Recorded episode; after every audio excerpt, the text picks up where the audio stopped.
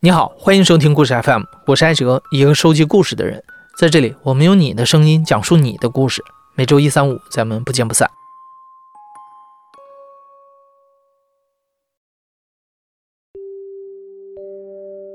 二零二零年马上就要结束了，回想这一年，你印象当中最深刻的事儿是什么？前段时间我们做了一个征集，想邀请大家来分享一下二零二零年迎头碰上历史的时刻。在后台，我们收到了非常非常多的投稿，而疫情是被提及最多的，这肯定也是在情理之中的。回想起大年初一那天，我们团队各自在家过年，尽管是天南海北的，但大家都很关心武汉的朋友们。那天早上一合计，我们立刻就开始分工，制作了故事 FM 春节的第一期节目《五个武汉人的封城日记》。一眨眼，马上一年就要过去了。这一年里，算一算，我们先后制作了十三个关于疫情的故事。我叫阿念，然后今年二十六岁。我是一月十九号从北京这边坐高铁回武汉。今天是一月三十号，大年初六。我叫木头，今年三十一岁，居住在湖北武汉，现在在重庆才被确诊为一个冠状病毒的感染者。我是小 A，现在我是一名口罩投资人。大家好，我叫大兴。我是一个熔喷不及的销售员。今天是二零二零年美国时间三月二十号周五，现在是二零二零年的三月二十一号。我目前是在英国伦敦。现在是，呃，纽约时间二零二零年三月二十号晚上八点。我们一开始的重点是说处理轻症，因为我们都知道重症患者只有住院才能获得。及时的、可靠的救治，但是后来的事情事态的发展就超出了我们的预计。这是特别惊心动魄的四十八个小时。其实，在那几天，我们基本上可能呃面临的情况就是每天都有死亡发生。我跟空巢老人有一家空空巢老人送菜的时候，那个老奶奶拉着我非要给我钱，然后我说这是免费送的。他最后，在我临上电梯之前，他对着我敬了一个礼。我看到那个敬敬礼之后，我觉得我前面受的所有的委屈，我觉得都是可以原谅的。采访的人里面有新冠肺炎的确诊者木头，有去火神山医院救外婆的阿念，有夹缝里的社区工作者和公益人，有海外的朋友们，还有医用口罩市场上红了眼的入局者们。疫情无疑是2020年最无法绕开的话题。从衣食住行到求学就业，从个人命运到国际关系，它无孔不入地影响着每一个人。今天呢，我们就从投稿中选取了四个故事，一起回顾一下这一年里疫情为我们的人生留下的不同注脚。一月二十三号凌晨，武汉市开会提出，按照湖北省委省政府的部署，严格落实湖北省突发公共卫生事件二级应急响应的各项要求，全面进入。暂时状态，实行暂时措施。武汉方舱医院主要收治新冠肺炎的轻症患者，目前已经开放九个方舱医院，在院患者达到五千六百零六名。做操、跳广场舞都是这里患者们的日常。第一个故事发生在疫情的最中心，讲述者一北是武汉人，他和爸妈生活在一起。今年一月底，他们全家都感染了新冠肺炎，当时的武汉是乱成一团。二月八号，一北的爸爸最早去了隔离点，妈妈随后住进了东院中西医结合医院，而一北独身一人被收入了方舱医院，一待就是十六天。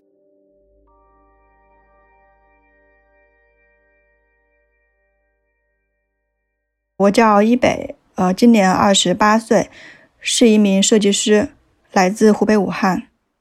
在我爸二月八号去隔离的第二天，我跟我妈妈就住到了东院中西结合医院。然后我妈妈在四楼，我在五楼。到了二月十六号，当时那个护士她过来跟我说：“她说你把东西收拾一下，马上就转院了。”当时就转了我一个人。收拾好行李之后，我就跟我妈视频，因为我跟我妈虽然在一个医院，但不能见面嘛。我妈很担心，因为因为我们都不知道被转到哪里去。车来了之后，发现是一辆救护车。当时在救护车上就问问说我要去哪里，他们说不知道，你跟着走就行。然后就看到他停在了武汉体育中心一个体育馆，因为其实每天也有在看微博，看一些网上的一些新闻，当时就知道那个体育馆已经被改造成了方舱，就刚好是我一月份就在这个体育馆看过一一场演出，就没有想到二月份就住进去了。你当时真的觉得很魔幻。我是倒数第二个进去的，而且我住的位置就是出口那个地方。方舱一共有一千个人，然后是分为两个馆，一个羽毛球馆和一个篮球馆。然后我在篮球馆。第一天晚上其实还是一个很恐慌，而且特别难以形容的一个晚上，因为那个体育馆它那个灯是特别亮的，而且是二十四小时都不会关，就是你躺在床上睁眼就能看到一特别亮的灯在照着你眼睛，所以特别不舒服。然后当时又怕会有其他的病毒感染嘛，所以就把自己捂得特别严实。口罩是必须要戴的，而且戴两层，还会把被子把头给蒙住，就是那种状态去睡觉，然后又睡不着，所以那天晚上我觉得特别难熬。熬过第一晚，伊北逐渐适应了方舱医院的生活。他喜欢拍照，经常到处走动，并且留心身边的人和事儿。伊北发现场馆里有一片专门用来晒太阳的地方，在那里，伊北碰到了一位特殊的病号。走出来的时候，就看到了两个护士搀扶着一位年龄还蛮大的一位爹爹从我身边经过。他头发是全白的，然后长得蛮温和，皮肤蛮白的。我觉得他年轻的时候应该是一个长得很帅的人。后来我又听别人在讨论这个爹爹，他有那个阿尔茨海默症，每天不吃饭就总是跑出去晒太阳。啊，他们说这个爹爹是那个社区送过来的，一送到人就不管了。然后那个爹爹身份证也没有，所以你不知道他的名字、年龄、家庭住址，而且他又不记得自己的家人，什么都不记得。当时觉得那个爹爹特别可怜。有天晚上十一点多钟的时候，那个爹爹突然间在我们方舱的那个走道一个地方去扫地，不知道他从哪儿找了一个扫帚。就当时看到的时候，我不知道什么心情，觉得一个老人完全不记得自己曾经经历过什么，但是他会晚上去扫地。可能在家里面的时候，他也这个他会习惯去这样做。后来在方舱的时候，他是不是把方舱当成他自己的家，也这样去打扫？所以当时看到的时候，就特别有感触。视线转向武汉的方舱医院，有一位七十六岁的老人，因为患有阿尔兹海默症，生活不能自理。患者张丽主动承担了照顾大爷的责任，帮他擦脸喂饭。阳光很温暖，但伊北觉得危机面前，每个人真诚的善意更温暖。老人牙口不好，大家就把粥留给他。有的时候老人不吃饭，大家就耐心的一点一点哄着他吃。万一爷爷迷路了，也总有热心人把他送回床位。在一位名叫张丽的女士的带头下，大家想方设法，终于搞清了老人的身份和家庭状况。原来老人的妻子和儿子也都分散在了不同的隔离点，他们联系不上老人，更是没法照顾他。那大家就决定合力为老人申请转到更好的医院。在等待回复的日子里，每个人都在尽自己的所能去照顾这位爹爹。有一天，我听到了，就那个小伙子跟那个护士去要那个什么开塞露，我当时就很好奇，我说你要这干什么？他说那个爹爹好像好几天都没有上上大号了，有一个男的专门挽着他去了厕所。我记得我当时有拍那张图片，他们的背影。我当时觉得，如果这张照片放到任何地方，肯定别人都会说这个男的是他儿子。但就是没有血缘关系，大家所有人都真的是全部每天都在观察他，然后都在照顾他。在我从方舱出院的前两天，呃，爹爹被转到了协和西院。当时主治医生也说，他说如果我们没有找到他的家人，然后无法得知他的身份证号的话，他是没有办法转院的。所以幸好是我们找到了他的家人。他在转到协和西院之前。当天不知道为什么他突然就哭了，像那个小孩一样哭。那个是我第一次看到老人那样哭，然后让我印象很深刻。他当时哭的时候，他说好想我家婆婆，就一直哭着说要见她婆婆。当时我们所有人都手足无措，不知道怎么办。后来张丽阿姨给她婆婆打了个电话，因为婆婆用的是老人机，也没办法视频嘛。婆婆就说她的旁边的房间有一个相对年纪较轻的一个女士，就用那个女士的手机。让那个婆婆和那个爹爹就终于看到了，然后这个时候那个爹爹的情绪才稳定下来。当时觉得他有阿尔茨海默症，他什么都不记得，他唯一记得就他的妻子，就是那个婆婆。在他唯一清醒的时间段，他会想起他的婆婆，然后想要去找她。后来在六月份的时候吧，突然看到有一篇报道，报道当时那个爹爹的现状。文章的最后是爹爹跟他的家人还有他的婆婆的一张合照，就当时看了之后就特别感慨，就是幸好所有的结局都是好的。十四家方舱医院当中，已经有十一家休舱，患者陆续分流到定点医院。同心协力，同心协力，万众一心，万众一心，战胜新冠，战胜新冠，关仓大吉，关仓大吉，武汉加油，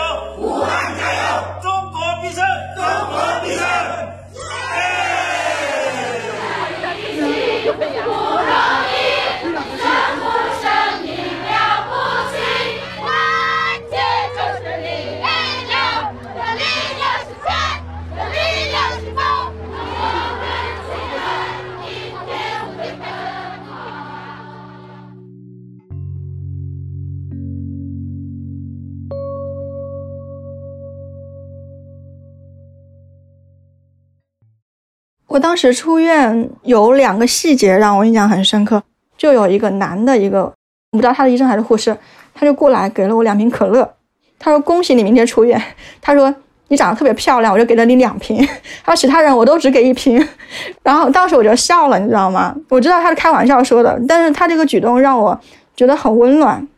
然后还有一个瞬间是到第二天，我记得我当时还在睡觉，有人把早餐放在我的床头，醒了之后。我看到我的那个早餐下面垫着一张，就是那个红色的，类似于书签吗？还是什么东西？上面有写“早日康复”，然后背面是手写的，大概意思就是说战胜病魔之后你会迎来更好的明天之类的。每一个出院的人其实都有，他们都是用手写的，当时就特别温暖。其实我在方舱的那段时间，真的是看到了很多人。真的很真很善的那一面，我是靠这些鼓励，让我觉得我所经历的其实都会好起来的吧。好在最终伊北和家人都康复了。三月底，这个分别了将近两个月的三口之家终于又团聚了。镜头从作为疫情中心的医院再稍稍往外拉，我们能看到一个完全陌生的武汉。光谷广场、楚河汉街、长江大桥，这些平时车水马龙的地方变得空荡荡的，只有外卖员还在奔波。空荡荡的街头，到处都是方向。商店关闭，餐馆关闭，鲜花店关闭，理发店关闭，小区关闭，建筑工地关闭，世界突然安静下来。空荡荡的街头，到处都是方向，仿佛全世界的狂奔停顿下来。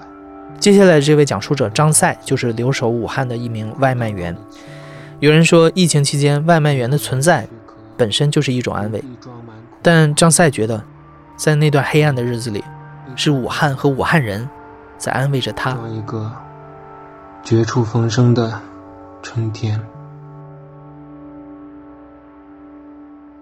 我叫张赛，我五岁的儿子给我起了个外号，叫“河南老爸书呆子”。我从二零一九年四月份到现在一直在武汉跑外卖。武汉是一月二十三日封的城，我们送外卖的单量就忽然间就增加了很多。一月二十七号那一天，忙了一天了，一下班我就跟。我老婆打了一个电话，平时我不怎么跟他们打电话，但是因为疫情，我突然就非常想他们。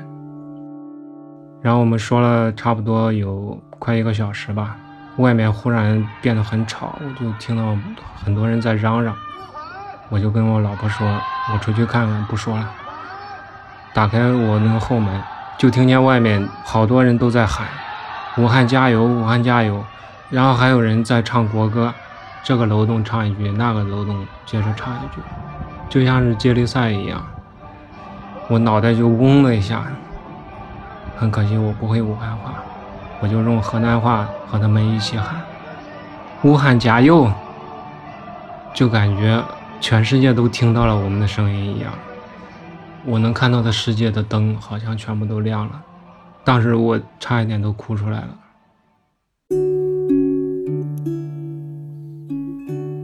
看着那么多灯光，然后我就想起来我以前当保安的时候，大概是二零零八年的时候，我在福建晋江一个公司当保安，我经常会看楼栋对面的灯，一盏一盏的数着它们熄灭。到后半夜的时候，就剩两三盏了。我心里就说：“你们千万不要灭了，你们灭的话，我的眼睛也要合上了。”因为当时我们那个保安队长有点坏，他经常趁我们睡觉的时候去拿我们的对讲机，就告诉我们拿钱来数。我当然是爱惜钱啊，我打工就是为了赚钱。我当时真的是又害怕，但是又很困。当时我写了一首诗，题目就叫《我在保安岗亭里等日出》。我在保安岗亭里等日出，困了我做俯卧撑，累了数数灯，一盏一盏熄灭。对面十八栋的灯，抬头打哈欠，看不到星空。留一盏吧，伴我度过这漫漫长夜。一天一天，一夜一夜，每天上班，每天数灯。昨天交班，太阳照进岗亭，打出一个直角。今天，这个直角不够直。这是生活唯一的不同。但是最后，最后一盏灯也熄灭了。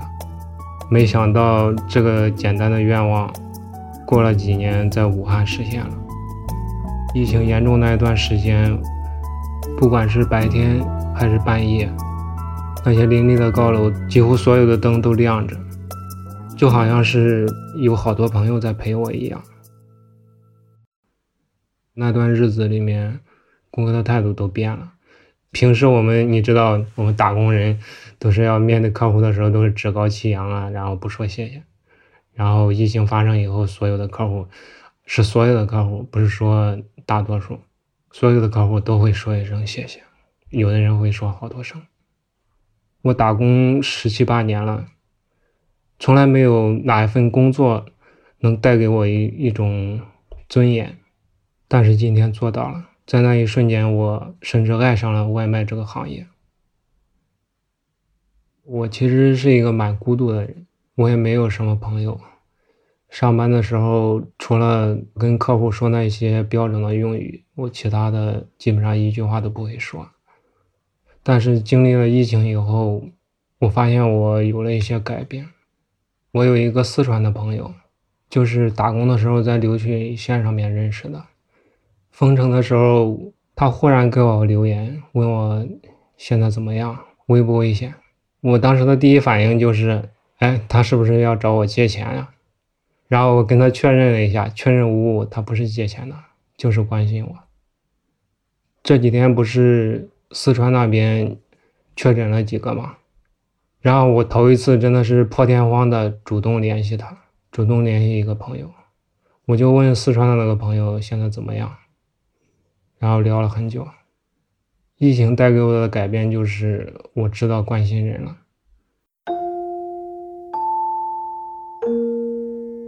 我到现在还没有一个家，虽然我打工十多年了，我和我老婆也算是省吃俭用吧，但是我们还是没有自己的房子。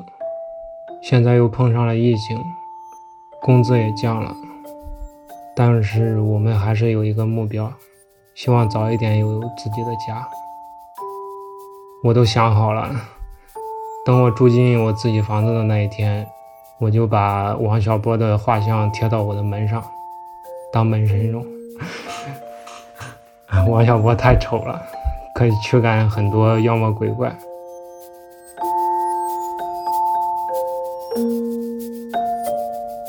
张赛说，平时送外卖最怕堵车，封城期间终于没有车了，但遇到红灯他还是会停下来，因为他知道现在的对手不是时间了。那段日子，武汉就像被按下了暂停键，但是在武汉以外，尤其是到了后疫情时期，一切好像都加速了。在疫情之下，可口可乐呢可以说是明显加速了重组的步伐。我们知道呢，此前他们已经将旗下主要品牌是削减了超过一半，而现在又宣布将在全球范围内。美国迪士尼宣布，因为疫情严重的影响，包括主题乐园部门会裁减两万八千多名员工。国际劳工组织十五号发布的报告显示，新冠肺炎疫情给亚太地区经济造成巨大影响。该地区二零二零年失业率可能会从去年的百分之四点四升到百。对于接下来这位讲述者大梦来说，失业危机近在眼前，他必须争分夺秒。八千一百万人。我叫大梦，截至二零二零年，我三十三岁，生活在香港。我是一个拥有十几年工作经验的公关人。我的上一份工作呢，是在一家总部在英国的全球公司。是一个比较垄断的一个业态，我的职位呢是亚太、中东和非洲区的公关经理，就是传说中的钱多事儿少的工作吧。二零二零年的春节呢，我就回到我的家乡，因为我是济南人。但是过完春节，大家知道情况就已经非常严重了，所以就基本上就滞留在了家里。因为我的工作的关系，其实我完全是可以在家办公的，并没有什么。影响。春节过去没多久，就开了一个全球员工大会。我们每个星期只上四天班，减薪百分之二十。很快就又开了第二次的会，每周只上三天班，减薪百分之四十。又是一次半夜的会议。我们现在要非常慎重的开始考虑裁员了。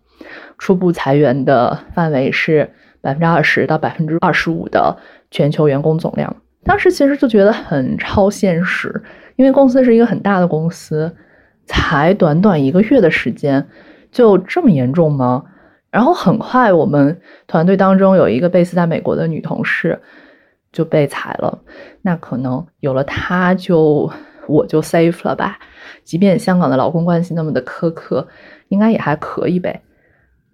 后来就到了复活节。那我就复活节跟我爸妈很开心的去旅行了，因为那个时候国内的疫情已经稍微有一点控制了。我当时就想说啊，劫后余生啊，我终于逃过了第一轮的这个裁员，我的新生活可以开始了。复活节结束之后，第二天就是我跟我老板的一对一，call 到了线上，然后老板问我说，嗯，复活节玩的怎么样？我说玩的很好啊，然后国内的疫情已经很好的控制啦。百废待兴啊，欣欣向荣啊之类的。然后老板是平常其实我们俩都是很超开心、超轻松的讲一些事情，然后他就突然特别沉重的说：“你很不幸的要离开我们公司了。”我当时其实就懵了，因为我完全没有想到，我以为我的那个心态已经完全是我是留下来的人了。然后我就记得我坐在我们家的那个书桌前，就一直怔怔的，然后脸上还浮现着我非常公关的笑，就只能给予我非常本能的、非常职业性的反馈。好了，我知道了，谢谢谢谢，没问题的，没关系的，没事的没事的。僵硬的笑容结束了那个 call，然后当时就慌了。因为我其实情况是很糟糕的，呃，我的工作签证就好死不死的刚刚好，还有三个半月就要过期了。renew 一个工作签的话需要六个星期，那如果倒推，那就是两个月之内一定要找到一份工作。而且在香港，经济状况基本上是万马齐喑的状态，根本就没有人会愿意放出来工作职位。在这种很疲弱的市场环境之下。如果你要是想两个多月找到一份工作，就我该怎么办？我就觉得，为什么呢？就是你的自尊心的打击是会特别大，而且那个时候找工作的时候，很多公司和 HR 都会问你，你为什么会离开了上一家公司？我以前的时候都会讲说我的职业生涯的规划呀，我的想法呀什么之类的，但是在疫情期间，你说这些都是骗不了人的。很明显你是为什么走的。除了找工作，因为我两个月之内要找到一份工作，这个任务是非常艰巨的，那我就要想别的办法了。无非就是找工作、结婚或者是读书。结婚，这是一个办法，气氛很微妙。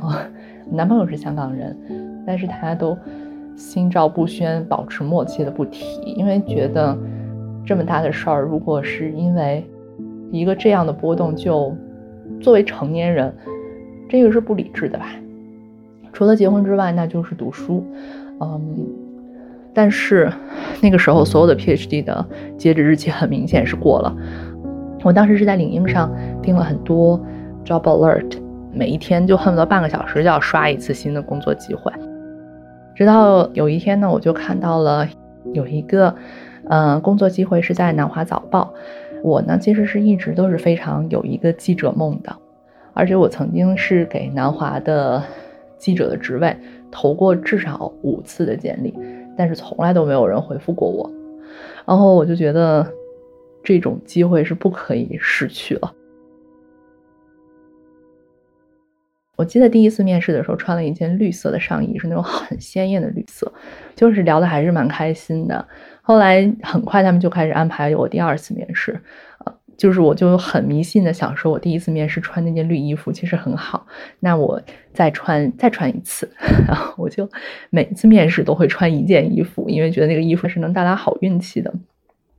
经过了南华早报的三次面试，他们就说那邀请我去笔试吧，但是那个笔试就很夸张，是做一个方案，做十个小时，题目要求就大概有五页纸吧，我就在家结结实实的做了十个小时。以前做了这么多 PPT，都很多时候其实都是不走心的。但是当时在做那个 PPT 的时候，就觉得这就是我的武器，我的天地，很多的人生的幸福和未来的事业、理想、钱都要靠它来实现。嗯，做完之后就还蛮好的。于是。我拿到 offer 的时候是在我离职了大概刚好两个月的时候，就是我一定一定要申请签证的时候，就超级开心，很开心，然后又会觉得说百感交集。那没有想到，原来是在一个很大的危机的时候，居然实现了你一个多年以来的夙愿，感觉完成了一场华丽的自救，而且还捎带着是实现了一个你的梦想。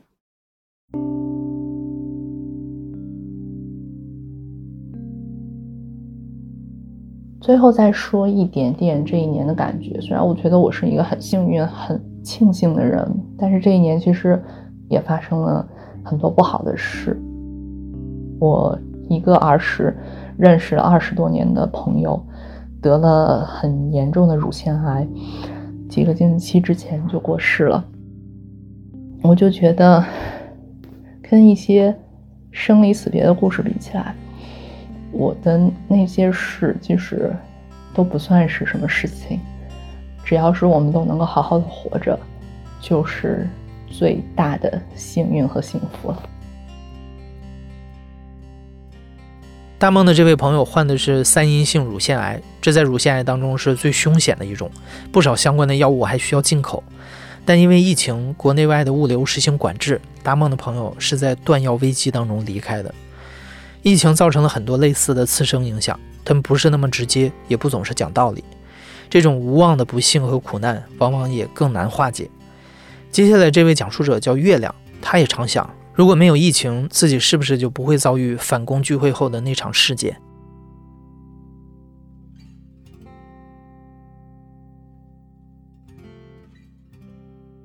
我叫月亮，嗯，马上就是我的二十四岁生日了。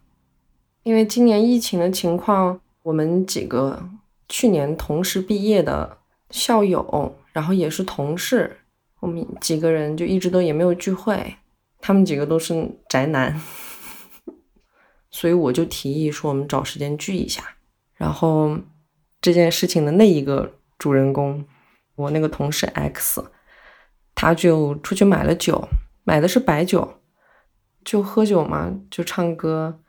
然后慢慢的慢慢的我就失去意识了我被强奸了。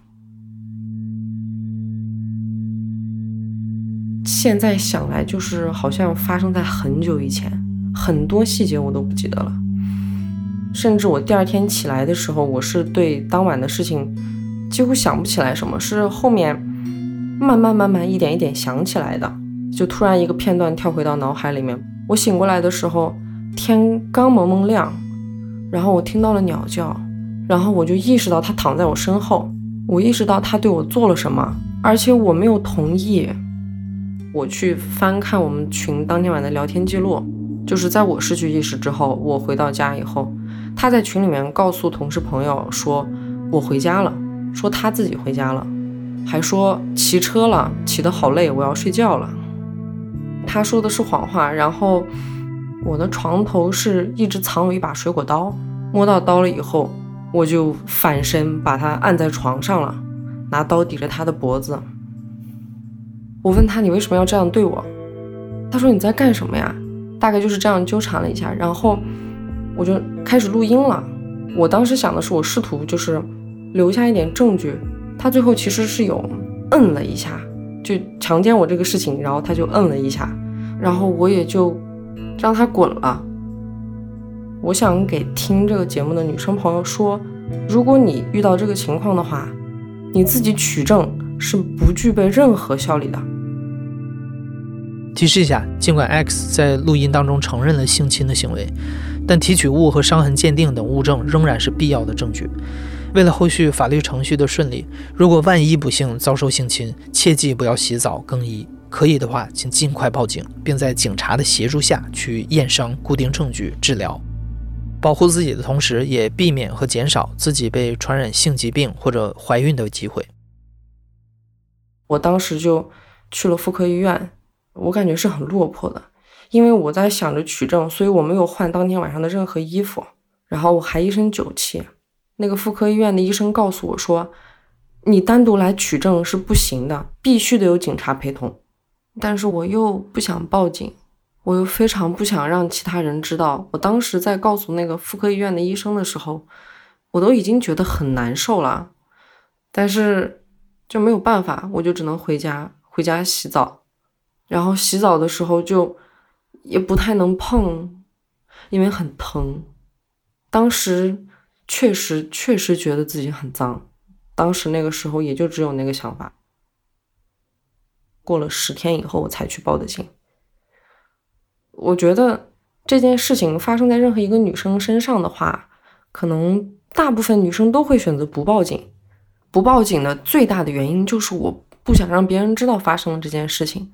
然后他把我激怒的那一天早上，他说：“这样吧，我去找单位的领导解决一下这个问题。”然后我特别不能理解，你是在犯法？你觉得单位领导会站在你那边，还是你觉得我会在单位领导面前吓得不敢说话？我现在想起来都很生气。最后促使我去报警的原因，就是因为他在那十天里面的表现，他一直都没有觉得自己做错了。报警的那一天，民警要听我说发生了什么，我就开始哭了。那是我记忆中那件事情发生，我第一次哭，应该是哭的全身颤抖。然后相当于做了一个简单的那个口供吧。之后，民警把我叫到外面的调解室，他其实没有明说，但是话里话外就一直在暗示，如果现在报案的话不太好处理，因为没有证据。你说立案，他们就是多了一个不能破的案子。站在他们的立场上来说也为难，但在我的角度上来说，你说我难过吗？我肯定难过呀。然后我就说，那就是整个事情结果出来要多长时间？他说三个月，最少三个月。那一段时间是最难熬的。我确实害怕，每天晚上睡觉的时候，我包括卧室的门也要反锁。我印象最深的是有一天晚上，我非常难受。然后两点多的时候，我在淘宝上买了那种倾诉的那种，在半夜我就哭着跟他聊了四十多分钟。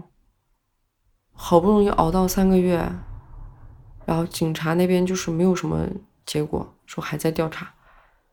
结果就是可能永远都没有结果。然后派出所给我们单位打电话，我的单位是一个相当于是个央企。其实我们单位最大那个领导知道这件事情以后，他是很站在我这边的，他希望这件事情早点得到处理，让这个男生也尽快离职。但是他们也有难处，因为如果他们先让这个男生离职的话，就是从公司这个角度来说，他就不能对对这个男生做什么了。后面我就没有办法，领导说警察局那边可能永远都没有结果了，他就说你这边要不要提一些什么赔偿要求之类的。最后我就思考了很久，最后我就决定把那段时间花掉的那些钱要回来，相当于是赔偿了三万多块钱吧。然后一直到现在，他只不过是换了一个部门。我最多的是无奈。寻求正义，你是要有条件的，你要有证据，你要有朋友的帮助，你还要有勇气，你还有当下立刻就有的勇气，而不是后面有的勇气。你得所有人都意识到这个事情，你不能只是受害者意识到这个事情，你不能只是女性意识到这个事情，这样你才能有正义。然后我不是去上网查。啊！我这我我现在说到这里，我觉得情绪都有点激动了。就是我又想起来那一天晚上，我坐在家里面，然后拿手机去搜被强奸以后如何走出阴影，然后发现了那么多人都走不出来，过了那么多年都走不出来。我想到这个事情，我就很痛心。我不能这样毁了自己一生啊！我希望就是有人能站出来说。你是有力量的，有人是可以走得出来的，并不是说一定有什么一个被强奸后的正确选择这样的说法。你只要能让自己舒心，你只要过自己的人生就可以了。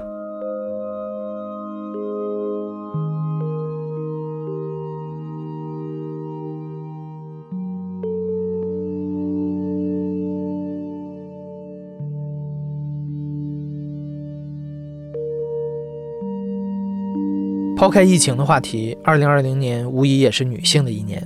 这一年，我们看到了很多勇敢的女性，看到了她们独特的经验和力量，看到了很多改变也正在发生。相信在未来，月亮所期待的正义门槛会越来越低。